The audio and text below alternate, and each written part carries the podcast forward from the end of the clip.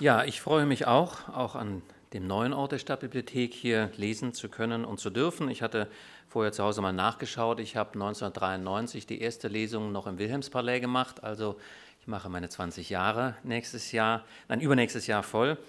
Und äh, freue mich, dass die Möglichkeit, äh, hier Literatur vorzulesen, weiter von dem Haus gefördert wird. Und ich kann eigentlich, und das ist jetzt keine übertriebene Schmeichelei, sagen, dass das des Hauses oder der Auftraggeber, an dem ich eigentlich über die ganzen Jahre die meiste, größte und umfangreichste Wertschätzung sowohl durch den Veranstalter, die Stadtbibliothek, als auch das Publikum erfahren habe. Und deshalb werde ich auch in Zukunft immer gerne wiederkommen. Zu Rilke und Rodin. Ich beginne schlichtweg einfach mit einem Gedicht, das Rilke überschrieben hat mit Rodin. Leider habe ich nicht recherchieren können, wann er es geschrieben hat. Rodin. Er hat nicht Kindheit, nicht Alter. Einsam steht der Gestalter unter Gestalteten. Seine entfalteten Hände tragen als Flügel die Dinge. Er ist allein mit seinen schweren kreisenden Händen die Steine gebären. Und er ist mit den Steinen allein wie ein noch nicht gestorbener Stein.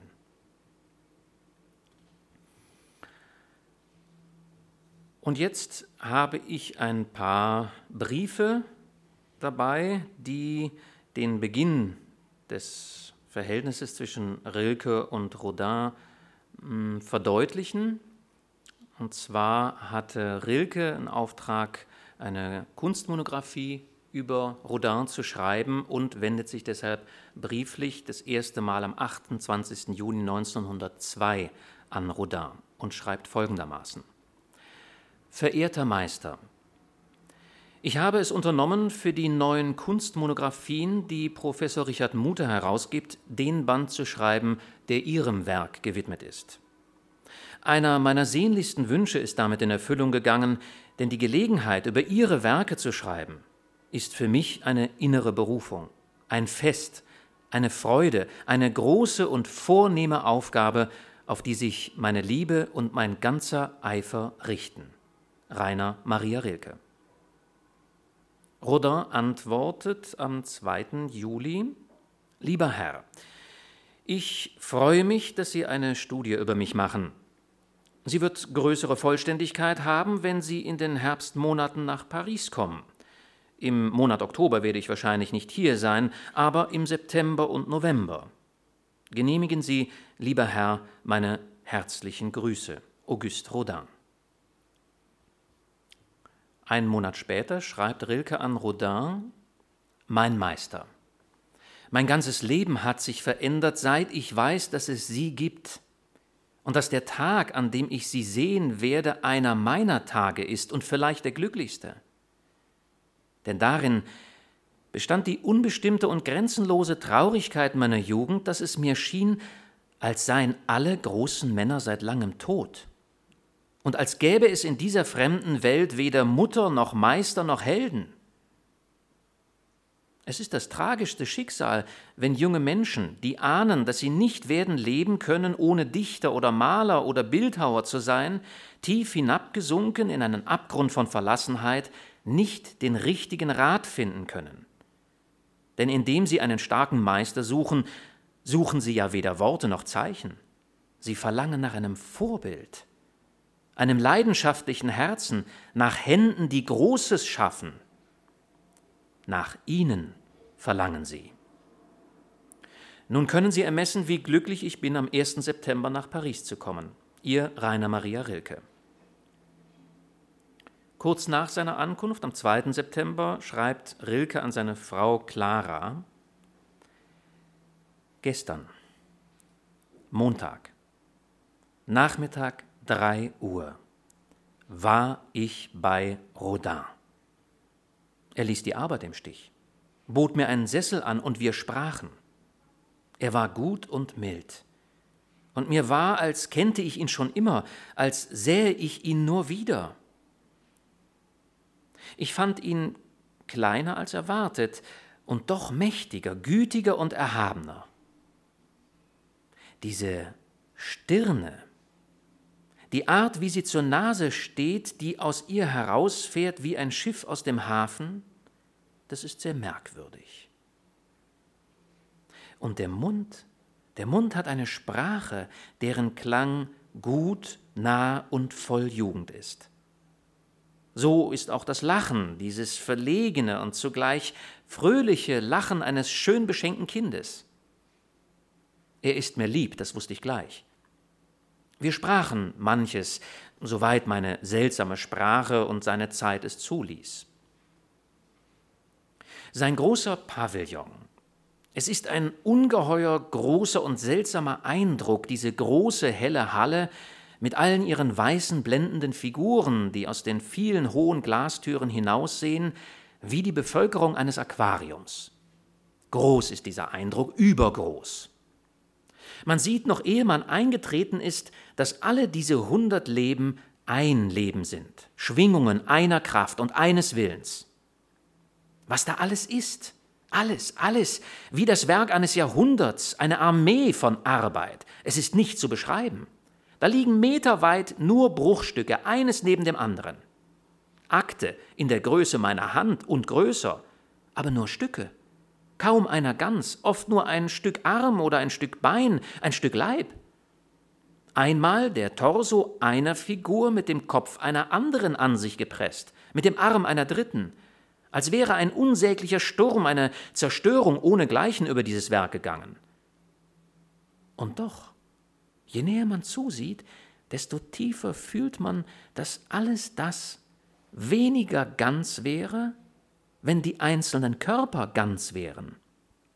Jeder dieser Brocken ist von einer so eminenten, ergreifenden Einheit, so allein möglich, so gar nicht der Ergänzung bedürftig, dass man vergisst, dass es nur Teile, und oft Teile von verschiedenen Körpern sind, die da so leidenschaftlich aneinander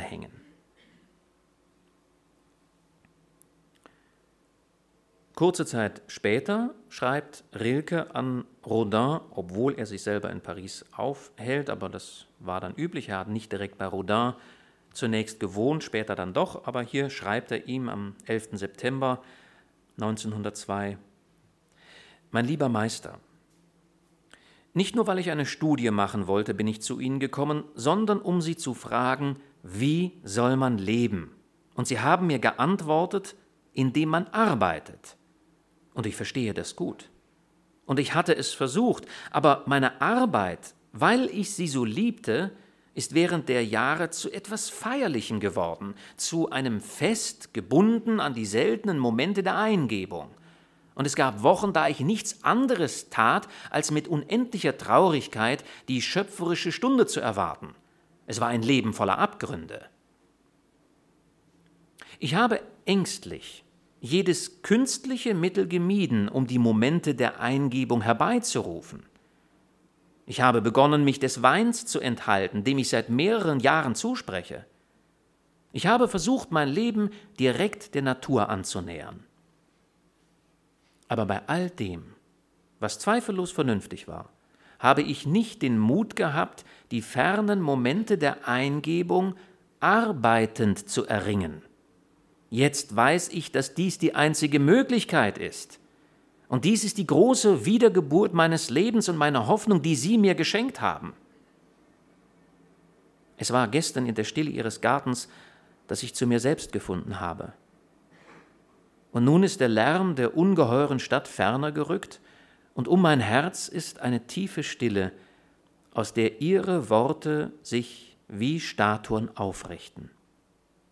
Bis Samstag, mein Meister, in aufrichtiger und reiner Verehrung, ihr Rainer Maria Rilke. Am 18. August schreibt 1904. Ich mache jetzt einen Sprung um zwei Jahre. Äh, Rilke hat inzwischen seine Monographie über Rodin geschrieben und ist mehrfach in Paris gewesen, dann aber wieder in Europa und Deutschland unterwegs gewesen. Und Jetzt kommt 1904 ein Brief von Rodin an das Ehepaar Rilke. Liebe Freunde, danke für Ihre so rührende Freundschaft. Ihre Briefe, die Sie so groß zu machen wissen für mich, sind mir so kostbar, dass ich sie sorgsam aufhebe. Wenn Sie wieder einmal kommen, werde ich Sie als sehr liebe Freunde empfangen. Unentwegten Mut, das ist es, was ich Ihnen allen beiden wünsche, die Sie im gleichen Schritt gehen, um den Himmel zu bezaubern. Von Herzen, Auguste Rodin.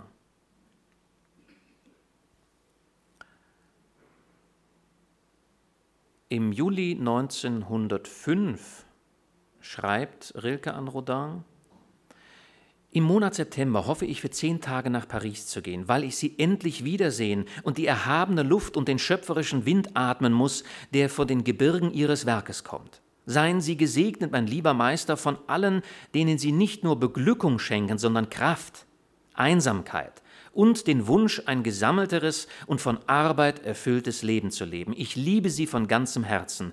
Ihr Rainer Maria Rilke. Kurz darauf lässt Rodin durch seinen Sekretär Rilke Folgendes ausrichten. Sehr geehrter Herr, Monsieur Rodin beauftragt mich, Ihnen mitzuteilen, dass er sich freut, Sie zu sehen. Monsieur Rodin wird Sie in Paris vom 7. diesen, diesen Monats erwarten. Monsieur Rodin beauftragt mich außerdem, Ihnen mitzuteilen, dass Sie für die Dauer Ihres Aufenthalts in Paris bei ihm in Meudon wohnen können. Erlauben Sie, sehr geehrter Herr, meine besten Grüße, F. Larigny. PS Monsieur Rodin legt Wert darauf, dass Sie bei ihm wohnen, um sprechen zu können.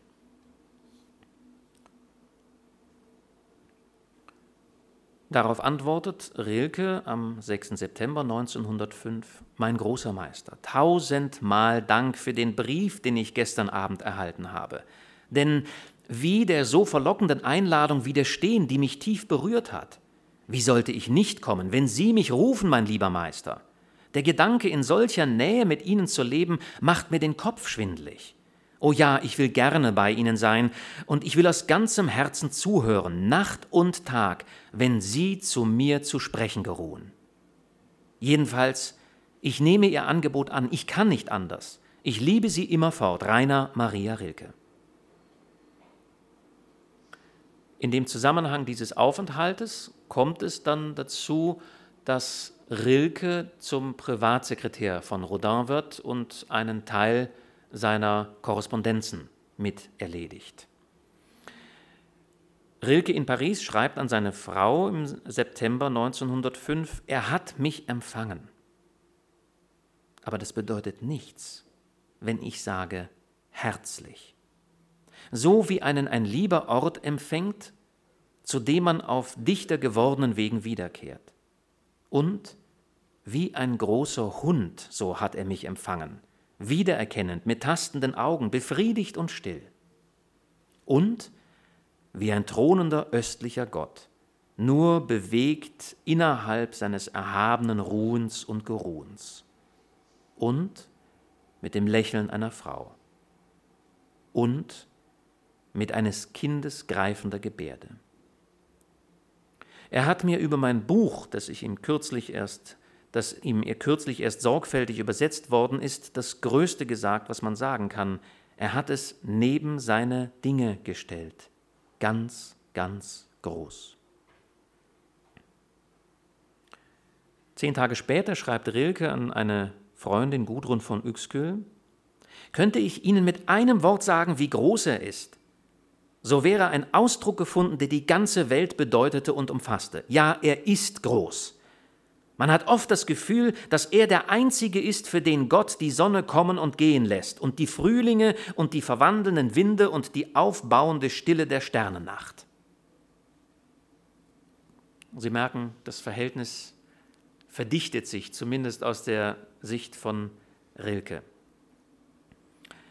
Im Dezember schreibt Rilke an Arthur Hollitscher, einen Freund, Wo haben Sie mich zuletzt verlassen? Nun, Sie finden mich jetzt in einem kleinen Häuschen wieder, das Rodin gehört und in seinen Garten auf den Hängen von Meudon steht. Und da ist mein Leben. ein wenig als Sekretär Rodins sehr verwerfliche französische Briefe schreibend, vor allem aber in seiner großen heiteren Freundschaft dieses lernend, langsam lernend. Leben, Geduld haben, arbeiten und keinen Anlass zur Freude versäumen. Denn dieser Weise und Große weiß es, die Freude zu finden. Die kleinsten Dinge kommen zu ihm und tun sich ihm auf. Eine Kastanie, die wir finden, ein Stein, eine Muschel im Kies, alles spricht, als ob es in Wüsten gewesen wäre und nachgedacht und gefastet hätte.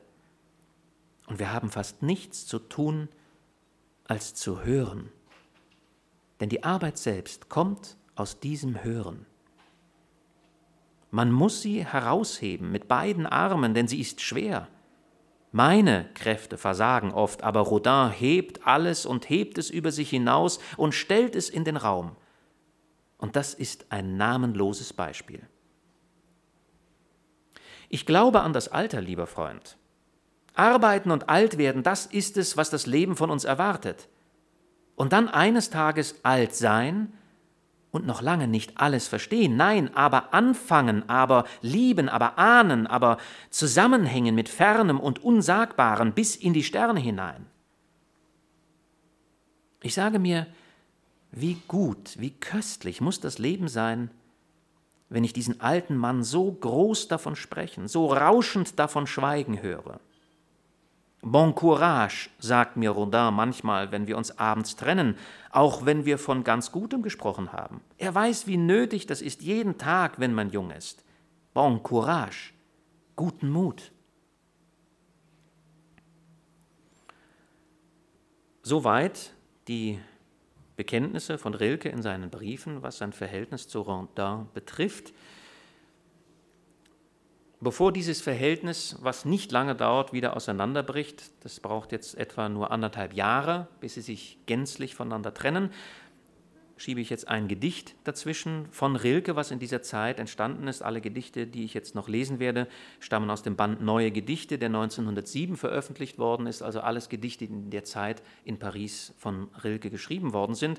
Und ich habe eins ausgesucht, was vielleicht ein bisschen äh, den leidenschaftlichen Aspekt auch betont, äh, der in diesen Briefen zum Ausdruck kommt, und zwar spanische Tänzerin. Wie in der Hand ein Schwefelzündholz, weiß, ehe es zur Flamme kommt, nach allen Seiten zuckende Zungen streckt,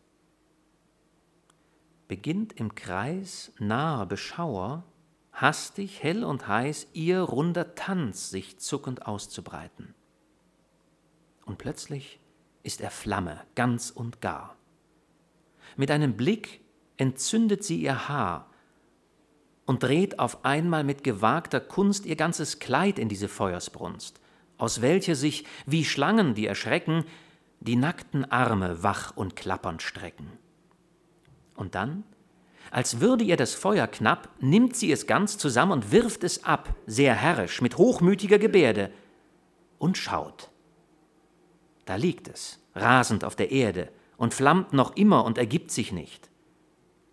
Doch sieghaft, sicher und mit einem süßen, grüßenden Lächeln hebt sie ihr Gesicht und stampft es aus mit kleinen, festen Füßen.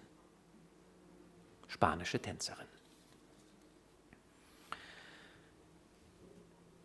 Rilke hatte die Monographie über Rodin geschrieben und daraus entstand in ihm die Idee, auch noch missionarisch über die Monographie hinaus für Rodin tätig zu werden. Und er hat aus der Monographie heraus einen Vortrag erarbeitet, mit dem er durch den ganzen deutschsprachigen Raum gewesen, äh, gereist ist, um sozusagen Werbung für Rodin und sein Werk zu machen. Und ich habe äh, ein paar Auszüge aus diesem sehr opulenten Vortrag äh, von Rilke über Rodin zusammengestellt.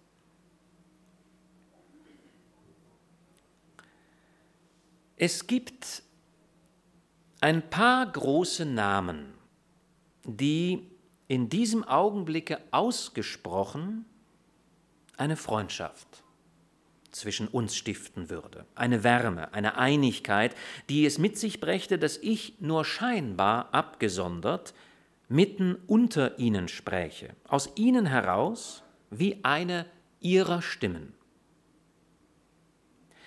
Der Name, der weit wie ein Sternbild aus fünf großen Sternen über diesem Abend steht, kann nicht ausgesprochen werden, nicht jetzt.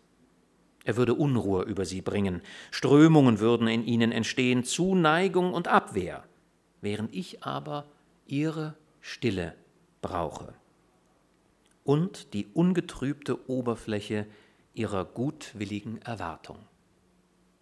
Was für eine Einleitung, sage ich jetzt privat. Ich bitte die, die es noch können, den Namen zu vergessen, um den es sich handelt. Und ich mache an alle den Anspruch eines noch breiteren Vergessens. Mir ist zumute wie einem, der sie an ihre Kindheit erinnern soll, aber nicht an ihre, nicht nur an ihre, sondern an alles, was je Kindheit war. Denn es gilt, Erinnerungen in ihnen aufzuwecken, die nicht die ihren sind, die älter sind als sie. Beziehungen sind wiederherzustellen und Zusammenhänge zu erneuern, die weit vor ihnen liegen. Hätte ich zu Ihnen von Menschen zu sprechen, so könnte ich dort anfangen, wo Sie eben aufgehört haben, da Sie hier eintraten. Aber da ich es versuche, meine Aufgabe zu überschauen, wird mir klar, dass ich Ihnen nicht von Menschen zu reden habe, sondern von Dingen. Dinge. Dinge. Dinge indem ich das ausspreche. Hören Sie? Entsteht eine Stille. Die Stille, die um die Dinge ist. Alle Bewegung legt sich. Und der Raum um die Dinge tritt hervor. Der Raum, die große Beruhigung der Dinge, die selber zu nichts gedrängt sind. Aber nein. Nein, nein, so fühlen sie die Stille noch nicht, die da entsteht. Das Wort Dinge geht an ihnen vorüber, es bedeutet ihnen nichts. Sie denken an zu vieles und zu Gleichgültiges. Und da bin ich froh, dass ich die Kindheit angerufen habe. Vielleicht kann sie mir helfen, ihnen dieses Wort Dinge ans Herz zu legen, als ein, als ein Liebes, das mit vielen, vielen Erinnerungen zusammenhängt. Wenn es ihnen möglich ist, kehren Sie mit einem Teile ihres entwöhnten und erwachsenen Gefühls zu irgendeinem ihrer Kinderdinge zurück, mit dem sie viel umgingen.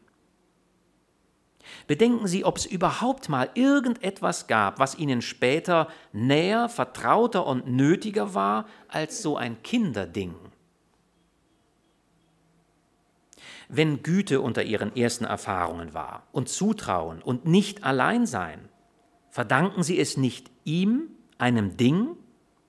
War es nicht ein Ding, mit dem Sie zuerst Ihr kleines Herz geteilt haben, wie ein Stück Brot, das reichen musste für zwei? Dieser kleine vergessene Gegenstand, der alles zu bedeuten bereit war, machte sie mit Tausendem vertraut, indem er tausend Rollen spielte. Tier war er und Baum und König und Kind. Dieses Etwas, so wertlos es war, hat ihre Beziehungen zur Welt vorbereitet. Es hat sie ins Geschehen und unter die Menschen geführt. Sie erinnern sich dessen kaum mehr. Und es wird ihnen selten bewusst, dass sie auch jetzt noch Dinge nötig haben, die ähnlich wie jene Dinge aus der Kindheit auf ihr Vertrauen warten, auf ihre Liebe, auf ihre Hingabe. Wie kommen diese Dinge dazu? Erinnern Sie sich solcher Dinge? Da ist vielleicht eines, das ihnen lange nur lächerlich erschien, aber eines Tages merkten sie dann nicht, wie über dieses Ding eine Schönheit kam, die sie nicht für möglich gehalten hätten? Wenn es einen solchen Augenblick gegeben hat, so will ich mich jetzt auf ihn berufen. Es ist derjenige Augenblick, mit dem die Dinge wieder in ihr Leben eintreten. Denn es kann keines, keines kann an sie rühren, wenn sie es ihm nicht gestatten. Wenn sie es ihm nicht gestatten, sie mit einer Schönheit zu überraschen, die nicht abzusehen war. Schönheit ist nicht immer da, Schönheit ist immer etwas Hinzugekommenes. Dass es eine ästhetische Meinung gab, die die Schönheit zu fassen glaubte, hat Künstler hervorgerufen, die ihre Aufgabe darin sahen, Schönheit zu schaffen. Und es ist immer noch nicht überflüssig geworden zu wiederholen, dass man Schönheit nicht machen kann. Niemand hat je Schönheit gemacht. Man kann nur freundliche und erhabene Umstände schaffen für das, was manchmal, manchmal bei uns verweilen mag.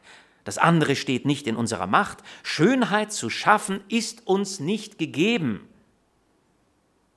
Nun stellen Sie sich vor, wie diese Einsicht, wenn sie einem Schaffenden kommt, alles verändern muss. Der Künstler, den diese Erkenntnis lenkt, hat nicht an die Schönheit zu denken. Er weiß ebenso wenig wie die anderen, worin sie besteht. Er weiß nur, dass es gewisse Bedingungen gibt, unter denen die Schönheit vielleicht zu seinem Dinge zu kommen geruht. Und sein Beruf ist, diese Bedingungen kennenzulernen und die Fähigkeit zu erwerben, sie herzustellen. Wer aber diese Bedingungen aufmerksam bis an ihr Ende verfolgt, dem zeigt sich, dass alles, was der Bildhauer machen kann, ist, eine auf bestimmte Weise geschlossene, an keiner Stelle zufällige Oberfläche herzustellen. Nur diese Oberfläche, sonst nichts. Ein Ding mit Oberfläche. Ich wage es jetzt, Ihnen den Namen zu nennen, der sich nicht länger verschweigen lässt. Rodin. Sie wissen, es ist der Name unzähliger Dinge. Sie fragen nach ihnen. Wollen Sie sehen diese Dinge? Und es stört mich, dass ich Ihnen keines dieser Dinge zeigen kann. Aber mir ist als sähe ich eines dieser Dinge und noch eines in ihrer Erinnerung. Und als könnte ich sie dort herausheben, um sie mitten unter uns zu stellen. Diesen Mann mit der gebrochenen Nase. Unvergesslich wie eine plötzlich erhobene Faust. Diesen Jüngling, dessen aufrecht dehnende Bewegung ihnen so nahe ist wie das eigene Erwachen. Oder diesen Gehenden, der Schreitende, der wie ein neues Wort für Gehen in dem Wortschatz ihres Gefühles steht. Ja, und natürlich den, der sitzt, denkend mit dem ganzen Körper, sich einsaugend in sich selbst. Und und da werfen ihre Augen, ihre Augen, wie die Linsen einer Laterna Magica, über mich fort einen riesigen Balsac an die Wand. Das Bild eines Schöpfers in seinem Hochmut, stehend in seiner eigenen Bewegung wie in einem Sturmwirbel. Mit diesen unerbittlich verbundenen Gestalten kommen Schicksale heran. Aber auf einmal sind sie fort. Wie ein Glanz, der sich zurückzieht und man sieht den Grund, man sieht Männer und Frauen, Männer und Frauen und immer wieder Männer und Frauen. Und je länger man hinsieht, desto mehr vereinfacht sich auch dieser Inhalt und man sieht Dinge und Oberflächen. Hier werden meine Worte machtlos und kehren zu der großen Einsicht zurück, auf die ich sie schon vorbereitet habe, zu dem Wissen von der einen Oberfläche, zu dem Wissen, mit welchem der Kunst die ganze Welt angeboten war angeboten, noch nicht gegeben. Um sie zu nehmen, bedurfte es, bedarf es immer noch unendlicher Arbeit. Avez-vous bien travaillé? Haben Sie gut gearbeitet? Ist die Frage, mit der Rodin jeden begrüßt, der ihm lieb ist. Denn wenn die bejaht werden kann, so ist weiter nichts mehr zu fragen und man kann beruhigt sein, wer arbeitet, ist glücklich. Für Rodins einfache und einheitliche Natur, die über unglaubliche Kraftvorräte verfügt, war diese Lösung möglich. Für sein Genie war sie notwendig.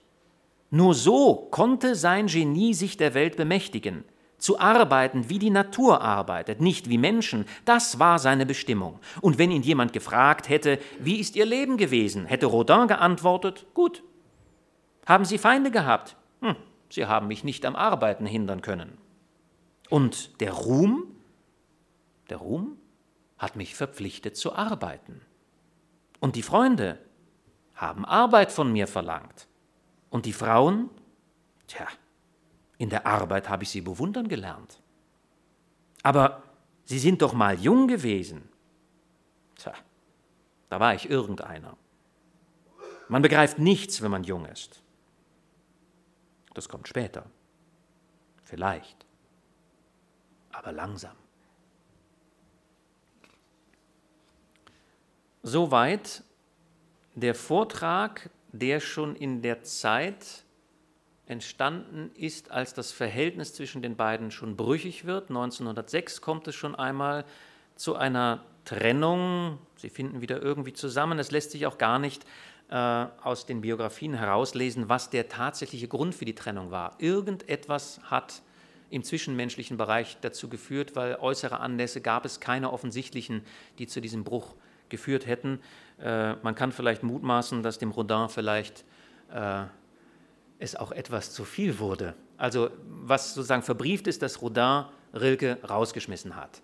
Und äh, es ist ja schon fast erschlagend, mit welcher, äh, ähm, mit welcher fast Unterwürfigkeit sich äh, Rilke äh, Rodin annähert. Aber was wir diesem Verhältnis auf jeden Fall zu verdanken haben, Rilke war schon vorher arbeitswütig, aber mit Rodin ist er noch viel arbeitswütiger geworden. Und wenn man sich das Werk von beiden anschaut, ist es wirklich gigantisch, was diese beiden Menschen in einem Leben geschafft haben. Das ist schon wirklich erstaunlich. Ähm,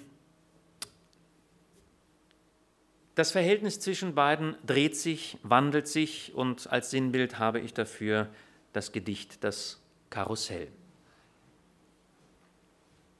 das ja äh, Rodin hatte äh, Rilke mehrfach empfohlen, er solle doch spazieren gehen, auch in den Gärten äh, von Paris spazieren gehen und sich eben die Dinge anzuschauen.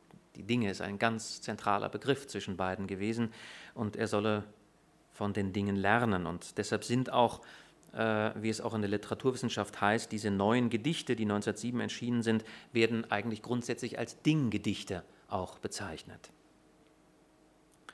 Also das Karussell, was im Jardin du Luxembourg steht.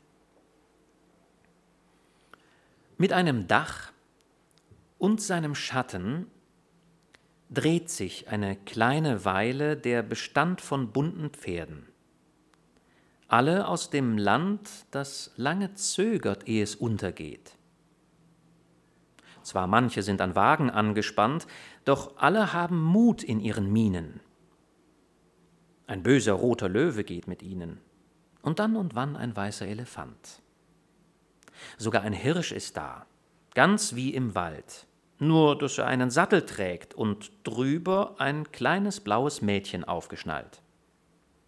Und auf dem Löwen reitet weiß ein Junge und hält sich mit der kleinen weißen Hand, dieweil der Löwe Zähne zeigt und Zunge. Und dann und wann ein weißer Elefant. Und auf den Pferden kommen sie vorüber, auch Mädchen, helle, diesem Pferdesprunge fast schon entwachsen.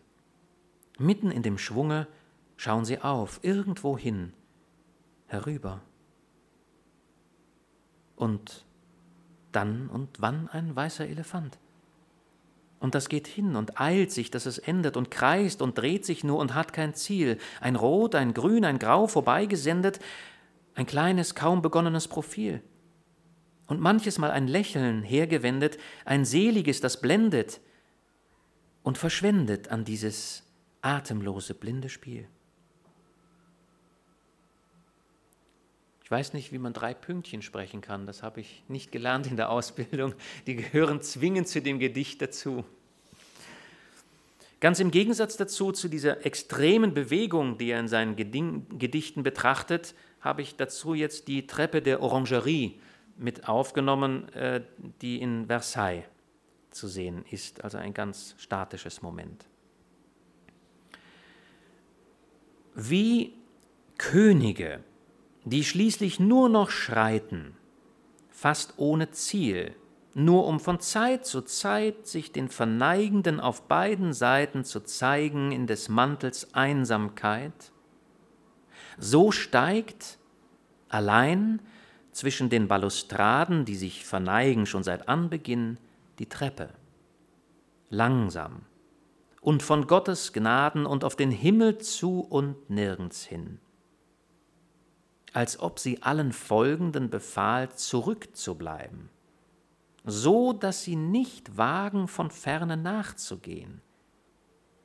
Nicht einmal die schwere Schleppe durfte einer tragen.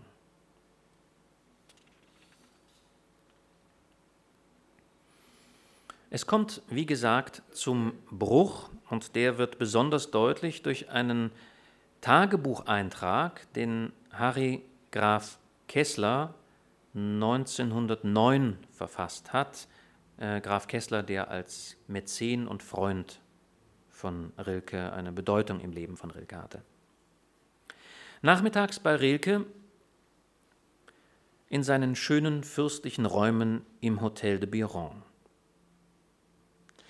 Von draußen leuchtet durch die mächtigen Flügelfenster der Garten herbstlich herein. Rilke saß schwach und trotz der warmen Herbstsonne fröstelnd da. Er wolle diese Räume aufgeben. Es hätten sich so viele düstere Erinnerungen darin für ihn angesammelt. Er sei so viel in ihnen krank gewesen, so viel arbeitsunlustig. Das lege sich jetzt in ihnen wie Spinnweben auf ihn, sagt er. Der vorige Winter hier sei für ihn so schlimm gewesen, zum Teil physisch, zum Teil seelisch. Es hätten ihm so viele Dinge, die er zu kennen glaubte, eine neue Seite zugekehrt. Seine ganze Welt sei sozusagen ins Wanken gekommen. Er nannte mir als eine von diesen für ihn verwandelten Erscheinungen Rodin. Und ich fragte, inwiefern? Rilke sagte, tja,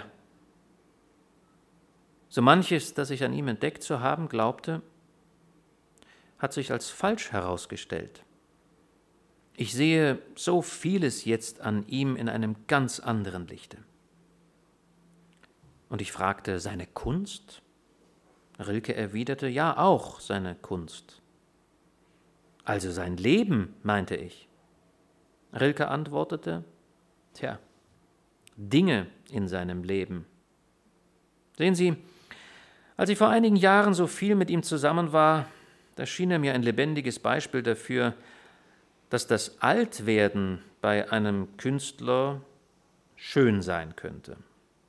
Ich wusste das oder glaubte es zu wissen aus dem Beispiel von Leonardo, Tizian und so weiter.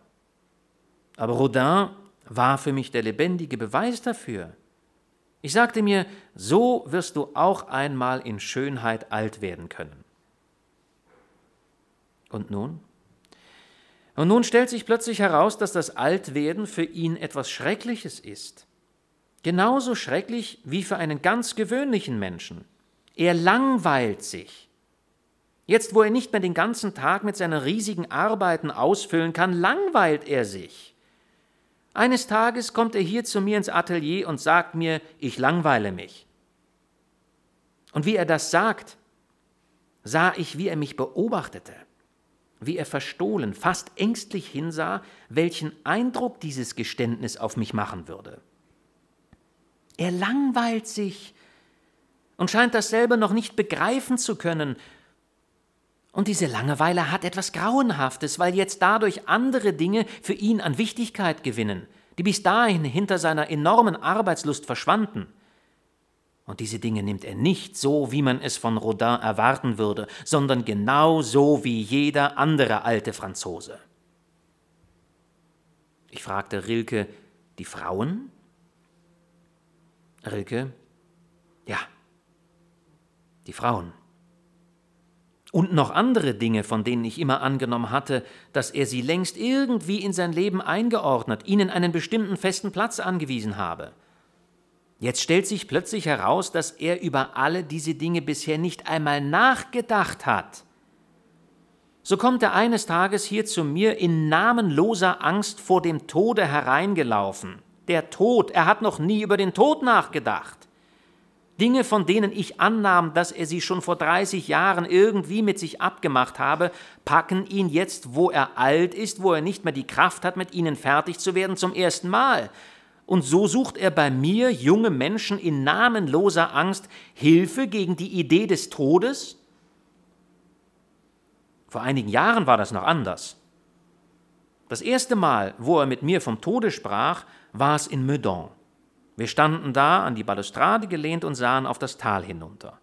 Da meinte er, er könne das gar nicht begreifen, dass jetzt, wo er endlich arbeiten gelernt habe, dass diese Arbeit jetzt plötzlich eines Tages aufhören solle. Das scheine ihm gar nicht zusammen möglich.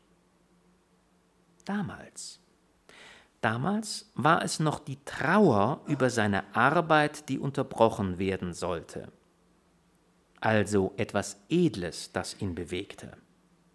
Aber jetzt ist es die blasse, nackte Todesfurcht, ohne irgendetwas Versöhnendes. Sein ganzes riesenhaftes Werk, in dem er, wie ich glaubte, mit allen diesen Dingen gerungen fertig geworden wäre, stellt sich jetzt im Gegenteil als ein Hindernis heraus, als das, was ihm keine Zeit gelassen hat, je ernst über diese Dinge nachzudenken, je zum Tod, zur Frau, zur Sinnlichkeit irgendeine feste Stellung zu gewinnen. So überwältigen ihn jetzt diese Dinge, jetzt wo er nicht mehr so stark arbeiten kann, wo er plötzlich Zeit hat. Und so wird das alles für ihn zu einem Schrecken, zu einem Grauen. Sein Blick ist vom Vorübergehen der Stäbe so müd geworden, dass er nichts mehr hält. Ihm ist, als ob es tausend Stäbe gäbe und hinter diesen tausend Stäben keine Welt. Der weiche Gang geschmeidig starker Schritte, der sich im allerkleinsten Kreise dreht, ist wie ein Tanz von Kraft um eine Mitte, in der betäubt ein großer Wille steht. Nur manchmal schiebt der Vorhang der Pupille sich lautlos auf, dann geht ein Bild hinein geht durch der Glieder angespannte Stille und hört im Herzen auf zu sein.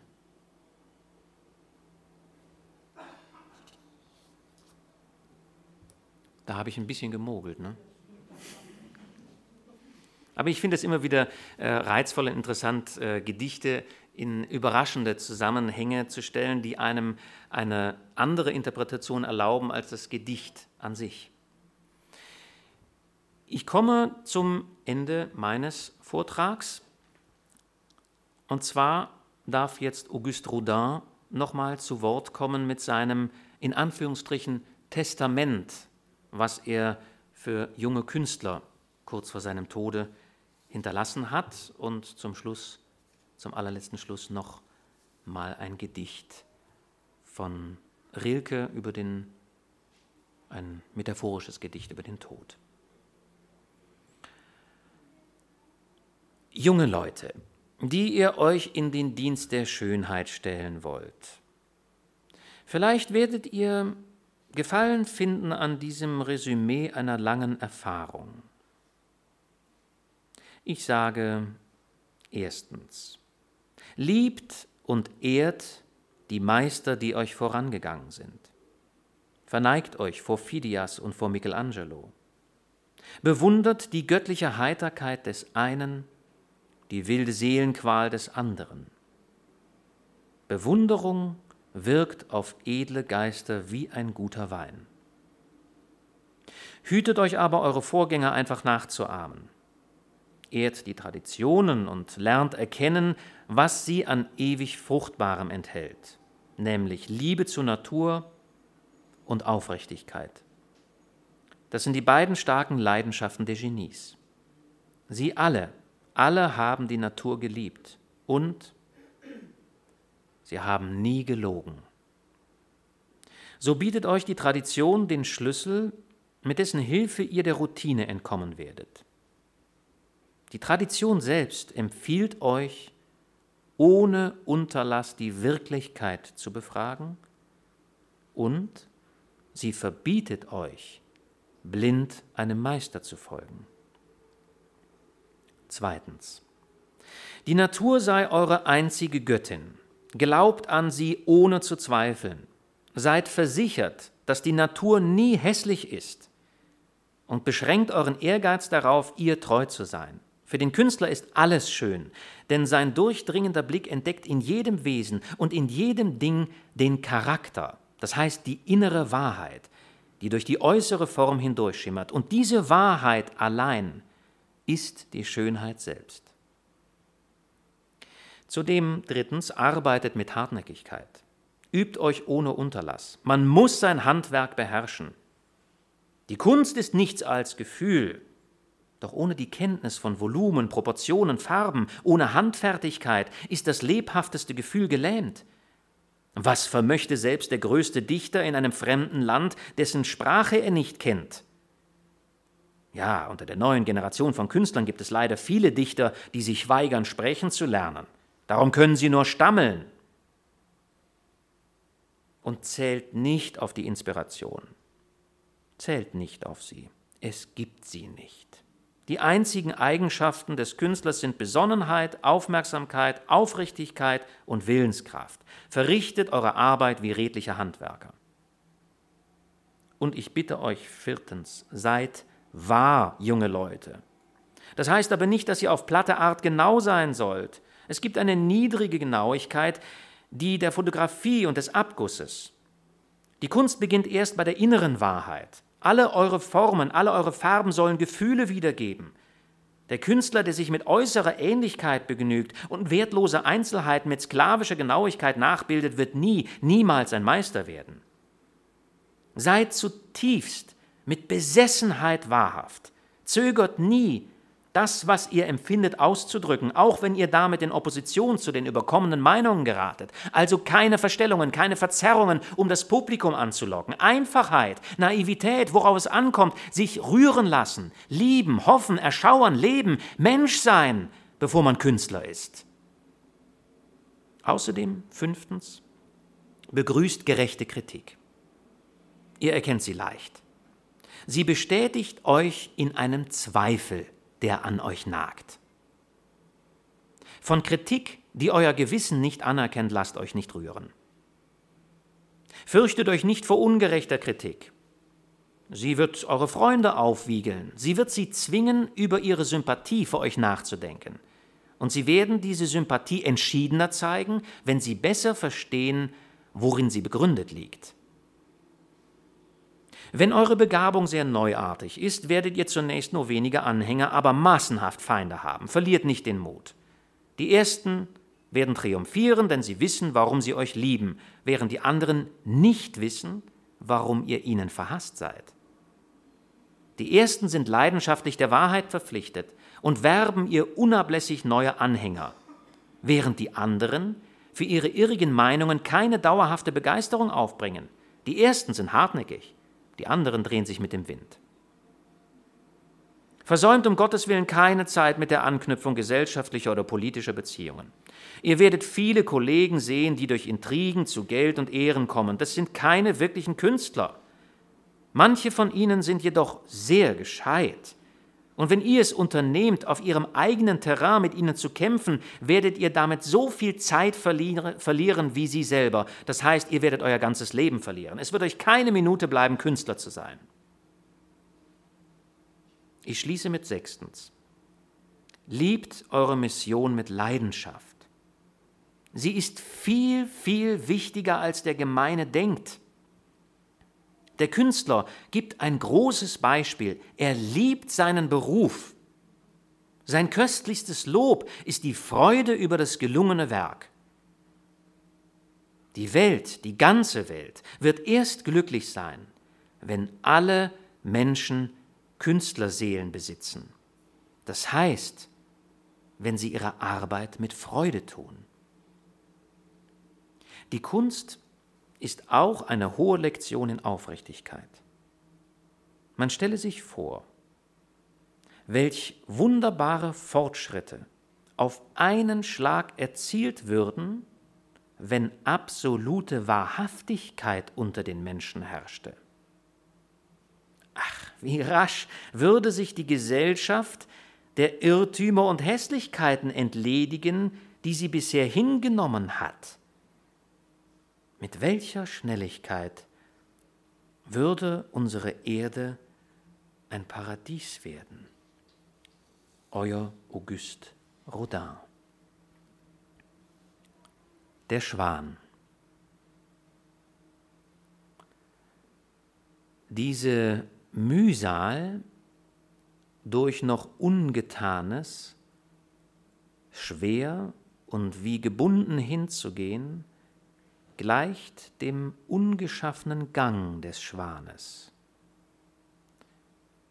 Und das Sterben,